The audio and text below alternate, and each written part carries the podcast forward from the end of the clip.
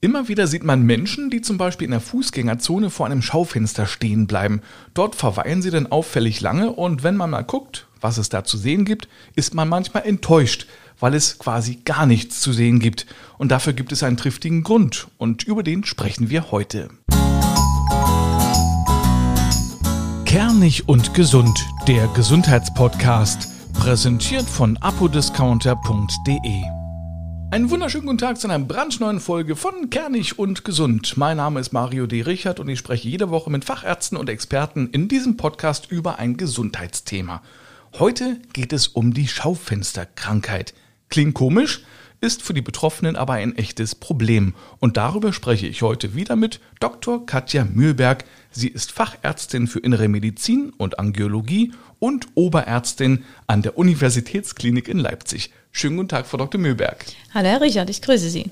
Die Schaufensterkrankheit, wie sie im Volksmund genannt wird, hat ja auch eine offizielle Bezeichnung, nämlich PAVK.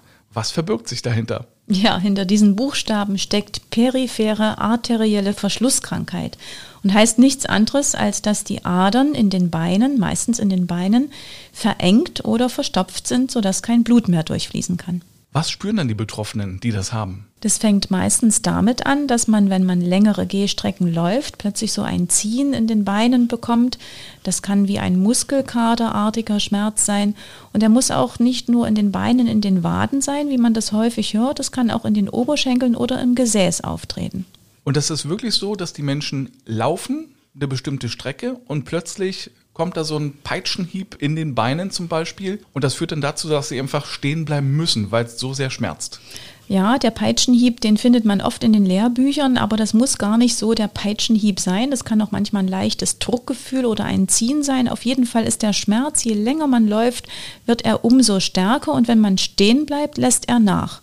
Und wenn man dann wieder losläuft, ist er nach einer gewissen Zeit wieder da. Also ein streng belastungsabhängiger Schmerz.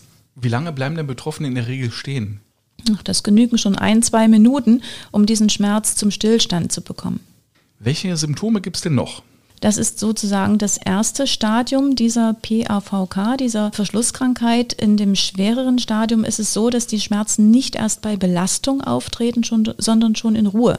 Das heißt, es merken Patienten häufig, wenn sie im Bett liegen, dass die Beine fürchterlich wehtun. Und wenn sie die Beine dann raushängen aus dem Bett, das machen die meisten Betroffenen intuitiv, dann lässt der Schmerz nach, weil dann das Blut durch die verengten Stellen wieder nach unten fließt und das Gewebe wieder mit Sauerstoff versorgt wird. Jetzt passiert es ja nicht mit einem Mal, dass man die Schaufensterkrankheit bekommt, sondern es ist mit Sicherheit ein bisschen schleichend. Wann ist es denn Zeit, einen Arzt aufzusuchen? In jedem Fall, wenn man diese Symptome verspürt, also dass man einen Schmerz hat, der mit zunehmender Gehstrecke auftritt, dieses erste Stadium, dann sollte man den Arzt aufsuchen und unbedingt natürlich auch, wenn man diesen Ruheschmerz hat oder aber, wenn es schon so weit gekommen ist, dass man Wunden hat an den Füßen, an den Beinen, die nicht zum Abheilen kommen. Das heißt, jede Wunde, die länger als drei Wochen keinerlei Heilungstendenz zeigt, da muss ein Gefäßspezialist herangezogen werden. Wie stellen Sie denn diagnostisch fest, dass es wirklich, sage ich jetzt mal, eine echte Schaufensterkrankheit ist? Es gibt ganz einfache Methoden, indem man den Puls tastet an bestimmten Stellen, wo die Schlagadern an den Beinen langlaufen. Das ist aber häufig gar nicht so einfach zu tasten. Die sicherste Methode ist eine sogenannte Verschlussdruckmessung. Man bekommt eine Blutdruckmanschette an die Beine, die pumpt man auf, so wie beim Blutdruckmessen und kann da äh, schon einen ersten Eindruck gewinnen. Und das allersicherste und zuverlässigste Mittel ist die Ultraschalluntersuchung.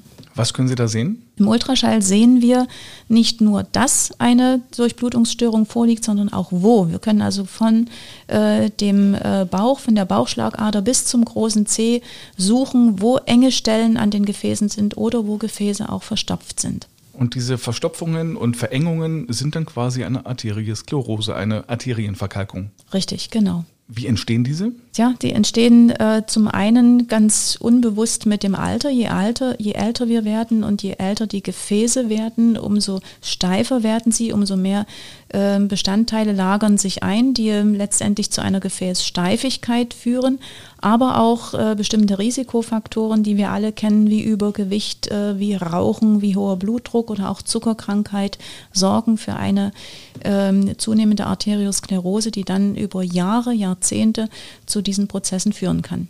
Und ich habe gelesen, ein Risikofaktor ist, dass man ein Mann ist. Warum denn das? Ja, das stimmt. Ähm, das zeigen große epidemiologische Studien, dass Männer häufiger davon betroffen sind. Aber ich darf Sie beruhigen oder auch nicht. Die Frauen ziehen nach und die jüngeren Studien, die wir auch gerade hier in Leipzig gemacht haben, zeigen, dass die Frauen unfassbar aufholen und fast genauso stark betroffen sind wie die Männer. Wie verläuft denn diese Erkrankung? Die Erkrankung verläuft über viele Jahre, über viele Jahrzehnte und fängt ganz harmlos an, indem sich in der Wand zunächst so eine Steifigkeit entwickelt in der Gefäßwand. Und mit zunehmender Entwicklung der Erkrankung lagern sich immer mehr Fettbestandteile ein, Cholesterine in der Gefäßwand und irgendwann äh, werden die so stark, dass sie auch aufplatzen können. Wir sprechen dann von den Plaques, die rupturieren, die platzen also auf und an diese Plaques lagern sich dann kleine Blutgerinnsel an und können dann schließlich das Blutgefäß verstopfen. Das klingt echt dramatisch, muss ich mal sagen.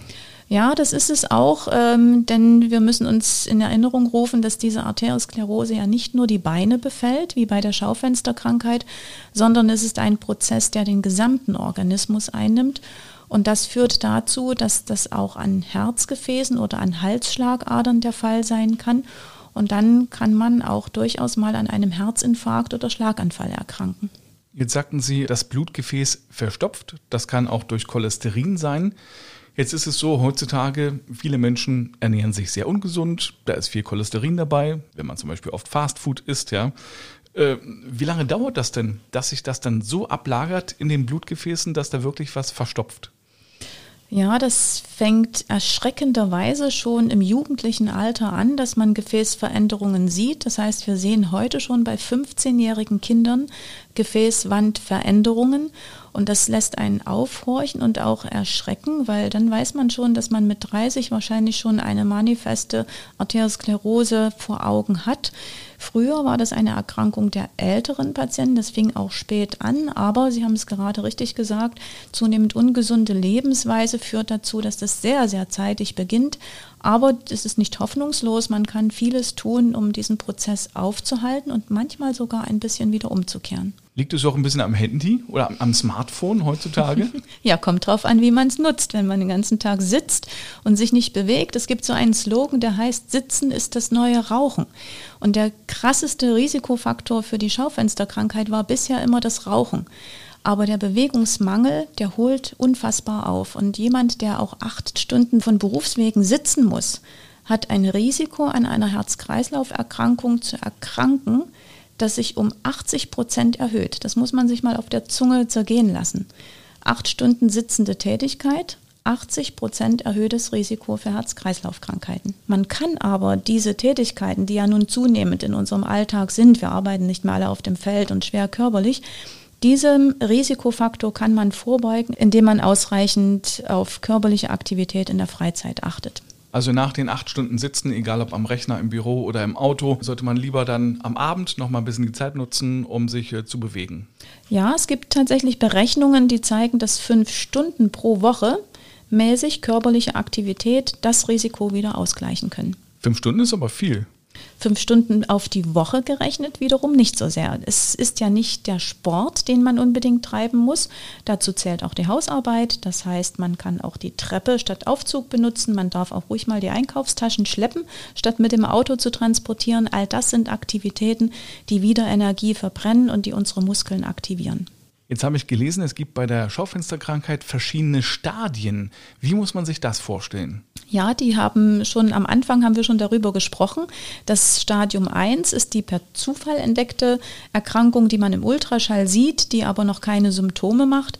Im Stadium 2 nach Fontaine, die sind also benannt nach einem ähm, äh, Arzt. Im Stadium 2 sind es die typischen äh, Gehstreckenabhängigen Beschwerden, also das, was der Schaufensterkrankheit den Namen gegeben hat. Das Stadium 3 ist der Ruheschmerz, bei dem man in der Nacht also Schmerzen hat, wenn man liegt. Und das Stadium 4 kennzeichnet die Patienten, die schon offene Wunden haben. Hui, das ist äh, ja dramatisch. Ja, und das muss man auch verhindern und das kann man auch verhindern. Aber kann ich das Ganze umkehren? Nehmen wir mal an, ich hätte es, wäre in Stadium 2. Kann ich das noch rückgängig machen? Ja, Sie können das bis zu einem gewissen Grade. Man kann die Krankheit zum Stillstand bringen. Das schafft man durch eine Lebensstiländerung. Man kann aber auch durch Eingriffe, Verengungen wieder aufdehnen. Das kann man über kleine minimalinvasive Techniken, also indem man einen Katheterdraht in die Gefäße einführt und sie wieder aufdehnt und mit einem Stent stützt, kann man diese einmal verstopften oder auch verschlossenen Gefäße wieder öffnen.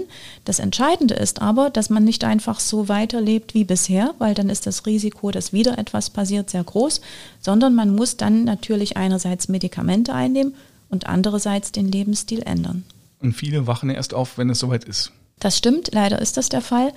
Aber man kann auch, was auch viele nicht wissen, durchaus mit einem verschlossenen Gefäß leben, wenn man den Körper so gut trainiert, dass es kleine Umgehungskreisläufe gibt. Das ist wie auf einer Autobahn. Wenn die Autobahn dreispurig gesperrt ist dann muss es eine Umleitung geben und die führt meistens über einen Feldweg oder über ein Provisorium. Dort kann man nicht so schnell fahren, aber wenn man lange genug drüber fährt und das immer wieder nutzt, dann wird es auch eine stabile Straße.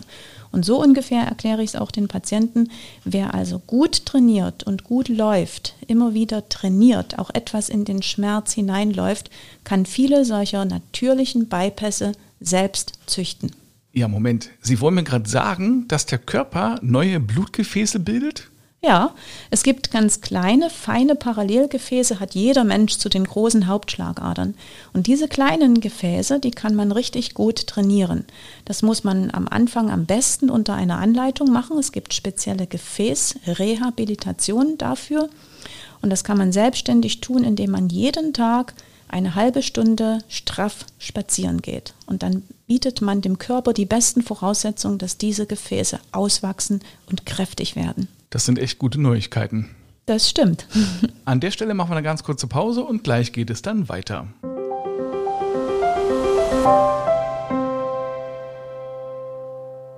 Werbung. Und da gibt es heute wieder den tollen 10 Euro Rabattcode von apodiscounter.de. Dazu gehen Sie ins Internet auf die Seite von apodiscounter.de, füllen Ihren Warenkorb mit dem, was Sie gerade benötigen. Und dabei ist es egal, was es ist. Vielleicht sind es Vitaminpillen, Arzneimittel, Abnehmprodukte, Desinfektionsmittel. Dann gehen Sie zum Warenkorb und der sollte mindestens 30 Euro anzeigen. Das ist das Mindeste. Und an der Kasse geben Sie dann den Rabattcode Kernig10 ein. Alles zusammengeschrieben, das ist wichtig, kernig 10 und schon haben Sie 10 Euro gespart. Am besten gleich mal reingucken bei apodiscounter.de. Weiter geht's mit Frau Dr. Katja Mühlberg und der Schaufensterkrankheit. Jetzt sagen Sie ja, man muss sich äh, bewusst ernähren, gesünder ernähren. Es geht um Bewegung, viel Bewegung.